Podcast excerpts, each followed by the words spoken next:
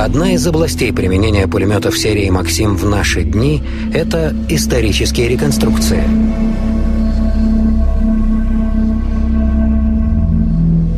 Сотни любителей истории собираются за городом, чтобы на себе хоть немножечко прочувствовать, что же такое война. Пулемет здесь выполняет одну из главных ролей. Правда, стрельба ведется только холостыми патронами. Аудиожурнал. Веками военные изобретатели пытались создать оружие, способное стрелять более одного раза после нажатия на спусковой крючок. Первый настоящий успех пришел в середине XIX века. В американском городе Чикаго изобретатель Ричард Гатлинг зарегистрировал патент на новый вид оружия и назвал его своим именем – это новое оружие стреляло винтовочными патронами со средней скоростью 250 выстрелов в минуту. Это был грандиозный успех. Но оружие не было автоматическим. Перезарядка происходила посредством вращения ручки, как у старых ручных мясорубок. Пулемет Гатлинга в России стали называть картечницей за эффективность и как бы массированный огонь. Но в то же время э, было очень неудобно ею управлять. Оператору оружия, или как стрелку, мы говорим, приходилось вертеть и ручку подачи, э, патрон, шнековый механизм, и в то же время э, управлять наводкой. А спустя несколько десятилетий еще один американец английского происхождения, сэр Хайра Максима, в 1885 году создает полностью автоматический пулемет, где сила отдачи при выстреле используется для перезарядки, спуска и выбрасывания стрелянных гильз. Скорострельность при этом составляет уже 600 выстрелов в минуту.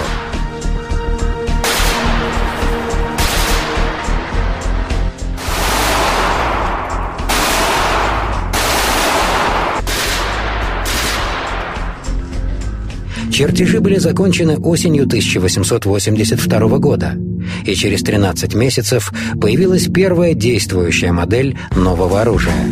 Его механизм больше всего напоминал конструкцию двухтактной паровой машины. Пороховые газы играли роль пара, курок привода клапана, а затвор поршня. При отдаче двигался весь затвор, одновременно выбрасывая пустую гильзу и подавая следующий патрон. Энергия отдачи, не израсходованная на эти движения, накапливалась в пружине. Она досылала затвор на место, запирая казенную часть и подрывая вставленный патрон. С 1883 по 1895 год Хайрем Максим оформил множество патентов на это оружие по всем возможным вариациям принципа перезарядки за счет отдачи. Но к его великому разочарованию родное правительство не оценило труды Максима. К сожалению, американцы отказались. Э, мотивируя тем, что производство пулемета э, было очень сложным и дорогим. Ну, тем более Америка не вела таких массированных масштабных боевых действий. И Харри Максиму пришлось э, со своим изобретением в первую очередь ехать в Англию. В Англии, конечно, сразу поняли э, всю масштабность этого изобретения. И первые на фабрике Норденфельд Виккерс и наладили выпуск пулемета Хайрема Максима. Разочарованный изобретатель отправился за границу. Там он продолжал совершенствовать свое оружие. Максим сделал ствол нарезным, добавил водяное охлаждение, снизил массу за счет использования никелевой стали и придумал универсальную турель для крепления. Производство Максим оказался достаточно дорог – из-за э, очень высокой точности того времени обработки деталей. И стоимость Максима была сравнима со стоимостью паровоза того времени. Но главная задача, которая перед ним стояла, убедить европейских военных в необходимости своего пулемета. И тут Максим проявил себя отличным маркетологом. Человек пробивной, он смог лично продемонстрировать пулемет высокопоставленным персонам и первым лицам государств. В Германии автоматическую картечницу, как тогда назывался пулемет, опробовал лично кайзер Вильгельм, который затем и настоял на закупке нескольких образцов. В России на гашетку Максима в манеже нажимал сам батюшка-царь. Привозил несколько образцов, допустим, в том числе и к Александру Третьему он приезжал сюда, к нашему царю, да, вот. Э, и сам Александр III стрелял из этого пулемета. Царское правительство купило тогда три пулемета.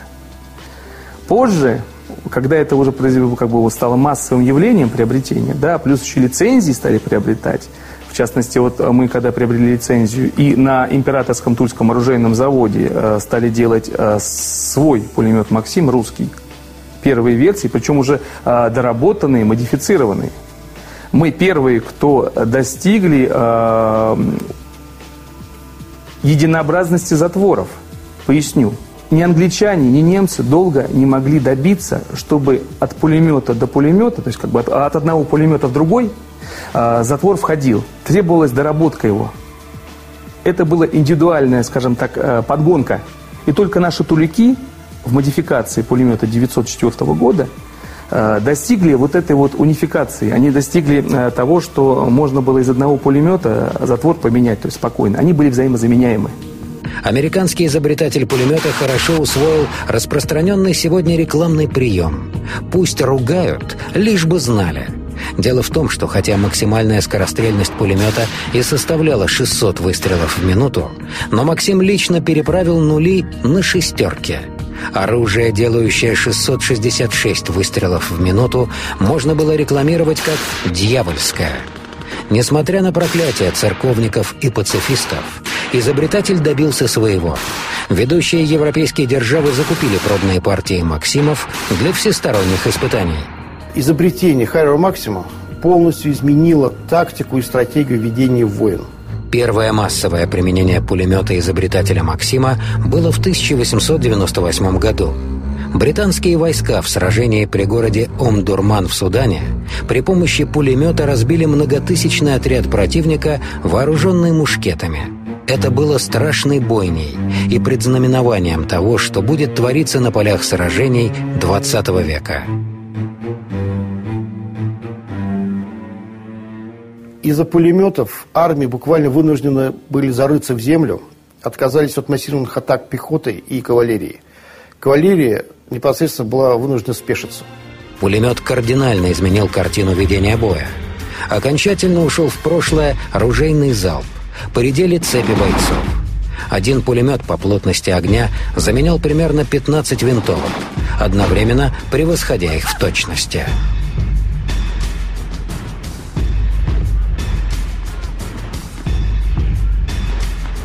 Пулемет получал незначительные вибрации.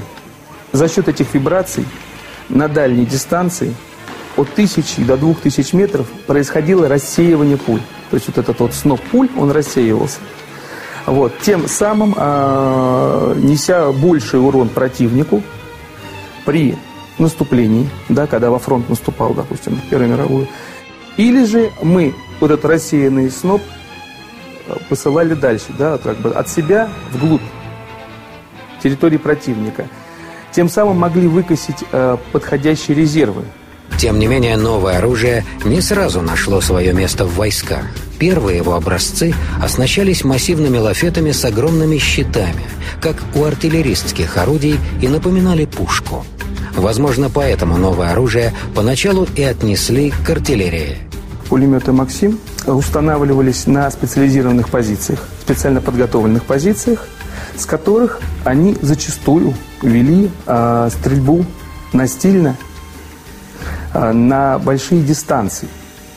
Ну, почему-то было вот так вот, считалось, что эффективный огонь э, полторы-две тысячи метров. Первое крупное применение пулеметов в 20 веке произошло между Японией и Россией при обороне порта Артура в мае 1904 года. Что интересно, изначально обе стороны развертывали свои пулеметы как миниатюрную артиллерию, открывая навесную стрельбу с тыловых позиций поверх голов своих собственных пехотинцев. Иностранные наблюдатели сообщали, что «Максимы» более эффективны в подобной манере ведения огня, чем артиллерия, которую они копировали. Кстати, таким же образом пулемет будет использован на Западном фронте во время окопной стадии Первой мировой войны. Опыт показал, что отечественный «Максим» не уступал лучшим иностранным пулеметам того времени. Изобретение Хайра Максима практически все страны того времени имели на вооружении. Достаточно развитые. Или те, которые могли купить, не могли производить, но хотя бы могли его покупать. Лицензии на производство автоматического оружия были успешно распроданы изобретателям в Германию, Россию, Америку. Отличия в конструкциях «Максимов» разных стран были незначительные. У англичан и русских производились пулеметы с легким защитным щитком и на станине с колесами для передвижения. Немцы производили пулемет с внушительной лобовой защитой и на станине. Плюс изменили систему охлаждения – в бою расчет либо переносил пулемет на станке, либо передвигал волоком. Пулеметный расчет, как правило, состоял из двух либо трех человек. Еще в Первую мировую, Первую мировую, все основные вот эти детали, станина, тело пулемета и щиток переносились тремя бойцами, тремя солдатами.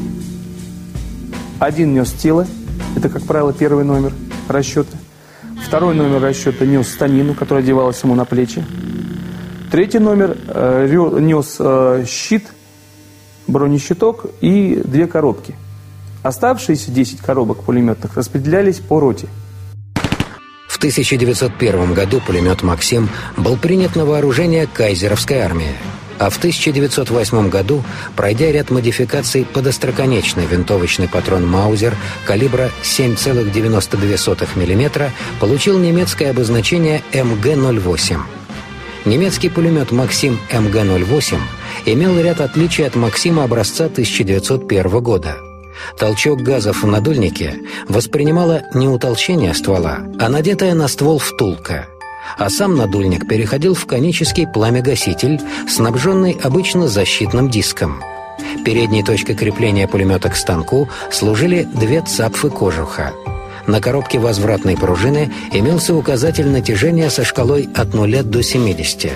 Затыльник короба выполнялся откидным на шарнире. Замочные рычаги были неотъемные. Осями подъемных рычагов служили цапфы на остове замка – Верхний и нижний спуск имели другую форму, а лодыжка и нижний спуск – трубчатой оси. Боевая пружина крепилась трубчатой осью. Замочные рычаги вместо трубки имели хвост с нарезкой. Отсутствовала возможность регулировки зазора между боевой личинкой и пеньком ствола. Боевая личинка выполнена под патрон без выступающей закраины. Аудиожурнал. Первый патрон у Максима э, был 11 миллиметров. И потом, в процессе производства и продажи этого пулемета, каждая страна, покупая этот пулемет, калибр делала свой. Англичане 333, наши 7,62, немцы 7,92, э, австрийцы Манлихер. В целом, изменения конструкции несколько упрощали сборку и отладку – Масса ствола составила 1,885 тысячных килограмма. Складной стоечный прицел был насечен от 400 до 2000 метров. Длина прицельной линии 895 миллиметров. Кожух ствола вмещал 4 литра воды. Число деталей 258.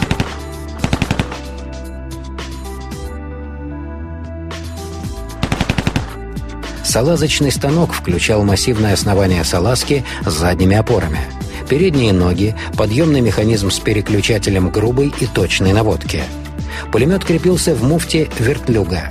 Высота линии огня определялась углом поворота ног. Огонь велся из положения лежа или сидя.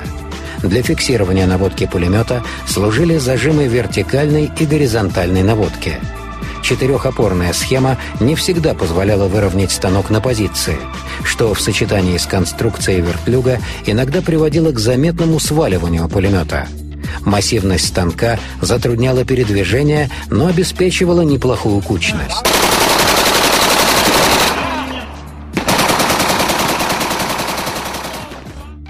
Немцы, получив э, пулемет э, у англичан э, с фабрики Норденфельд, э, Норденфельд э, Виккерс, назвали его Maschinengewehr. Gewehr оружие, машина убийства, оружие убийства. Детище изобретателя Максима, произведенное на заводах Германии под маркировкой МГ-08, стало поставляться в Бельгию, Бразилию, Китай, Персию, Перу, Румынию, Сербию, Турцию, Чили, Швейцарию. В результате к началу Первой мировой войны германские «Максимы» оказались у воюющих армий с обеих сторон. И все же конструкция пулемета «Максима» была еще далека от совершенства. То ресурс, то вот одна лента. Мы пропустим одну ленту 250 патронов, после чего, после чего он у нас раскалится, он начнет у нас плеваться, потому что начнется расширение ствола, канала ствола. А, ну и самое неприятное – это заклин, когда вот его просто может повести. Тактика ведения боя постоянно менялась.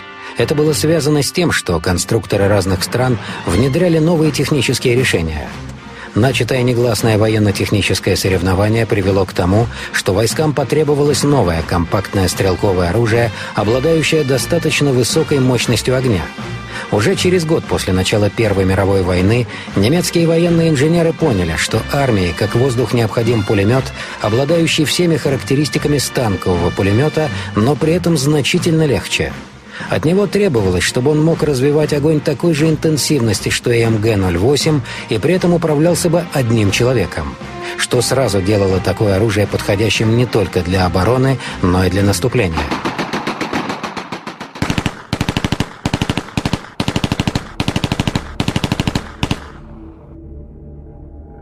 1915 году конструкторская группа под руководством полковника Фридриха фон Меркаца разрабатывает облегченную версию пулемета МГ-08.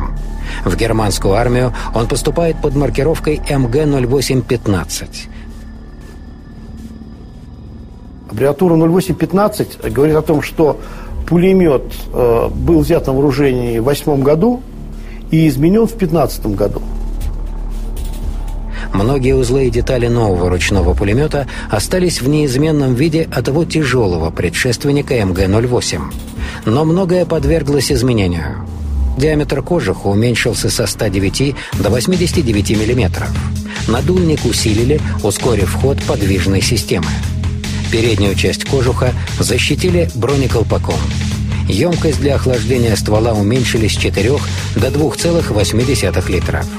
Водяное охлаждение вообще представляло из себя одну большую проблему. Из-за нехватки воды, из-за повреждения кожуха, что солдаты вынуждены были мочиться э, в кожух, доставать воду, чтобы охладить пулемет и не дать его вывести из строя. В период между военным периодом, между Первой и Второй мировой войны, на учениях они, их армия была вооружена пулеметами 08-15, и на учениях они выливали воду чтобы было легче его нести. Ну вот если унтер-офицер их находил, за это ловил, то из этого следует очень жесточайшее наказание. В 1915 году ствол пулемета удалось облегчить до 1 килограмма 800 граммов. При этом его можно было достаточно быстро снять для замены или чистки. Изменили надульник и форму короба, толщину стенок короба уменьшили с 4 до 3 миллиметров появился деревянный приклад и пистолетная рукоятка со спусковым крючком. Пулемет получил новый прицел с делением длины прицеливания на тысячу метров и мушку треугольного сечения. Общее число деталей по сравнению со своим тяжелым 70-килограммовым предшественником сократилось до 197. Пулеметная лента теперь была рассчитана на 100 патронов и получила специальный короб, прозванный «барабаном» крепился барабан к коробу пулемета с правой стороны. Но по-прежнему можно было использовать ленту и на 250 патронов в отдельной коробке. К нижней части короба крепилась массивная треугольная сошка, вокруг которой пулемет мог поворачиваться в горизонтальной плоскости. Появился ружейный ремень для переноса и стрельбы на весу. Вскоре было выпущено очень большое количество ручных пулеметов. Это эффективное оружие быстро стало популярным у немецких пехотинцев. Ручные пулеметы МГ-08-15 стали использоваться также на немецких дирижаблях «Цепелин» и на многих самолетах. Всего за годы Первой мировой войны в Германии выпустили около 260 тысяч пулеметов модели МГ-08, 08-15. Из них станковых только 72 тысячи. Пулемет настолько себя хорошо зарекомендовал, что был в ходу вплоть до Второй мировой войны в войсках уже фашистской Германии.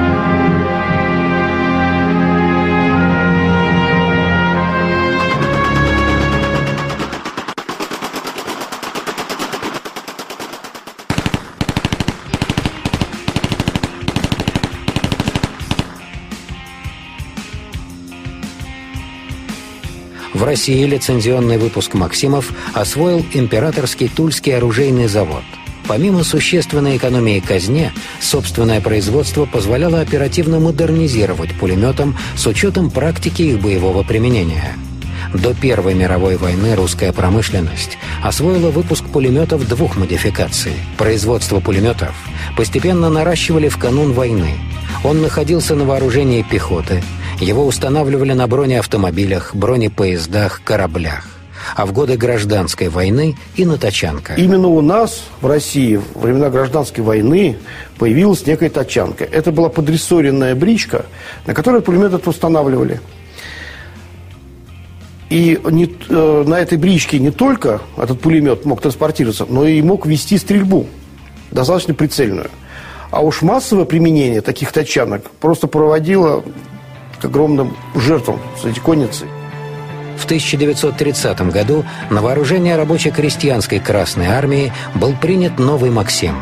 Его переделали под патрон с тяжелой пулей, модернизировали прицел и сделали возможным оснащать его оптическим прицелом было принято на вооружение более тяжелая пуля, а, была возможность установки оптического прицела, а, исходили из того, что могли увеличить дальность прицельную этого пулемета и иметь некое преимущество перед врагом, который винтовку прицельный огонь мог 600-700 метров, а такого пулемета до 2 километров. К сожалению, опыт применение дальнейшего доказал, что основное это, собственно, применение пулеметов только на те же самые 600-700 метров. Поэтому отказались от тяжелого, более тяжелой пули, оставили первую пулю 1908 года, э, достаточно легкую, и уже оптический прицел не устанавливали. Несмотря на все работы по модернизации, «Максим» был очень дорогим оружием, крайне нетехнологичным, которое требовало большого количества рабочих высшей квалификации. Первая попытка заменить «Максим» пулеметом ДС-39 закончилась неудачей. В канун войны он был снят с производства, и выпуск «Максимов» срочно пришлось наращивать. Советская промышленность в тяжелых условиях первых месяцев войны и эвакуации предприятий на восток совершила подвиг. Производство станковых пулеметов за короткий срок выросло в пять раз. Последняя, скажем так, модификация пулемета «Максим» произошла на Тульском оружейном заводе в октябре 1941 года. Она позволяла в, в случае пробивания, незначительного пробивания кожуха, оперативно подсыпать снег, закидывать лед, хоть для того, чтобы хоть как-то охлаждать ствол. Но все доработки, сделанные в первый год Второй мировой войны, все равно не улучшили характеристики морально устаревшего пулемета и не повысили его боевые характеристики. Сразу после войны Максим был снят с производства.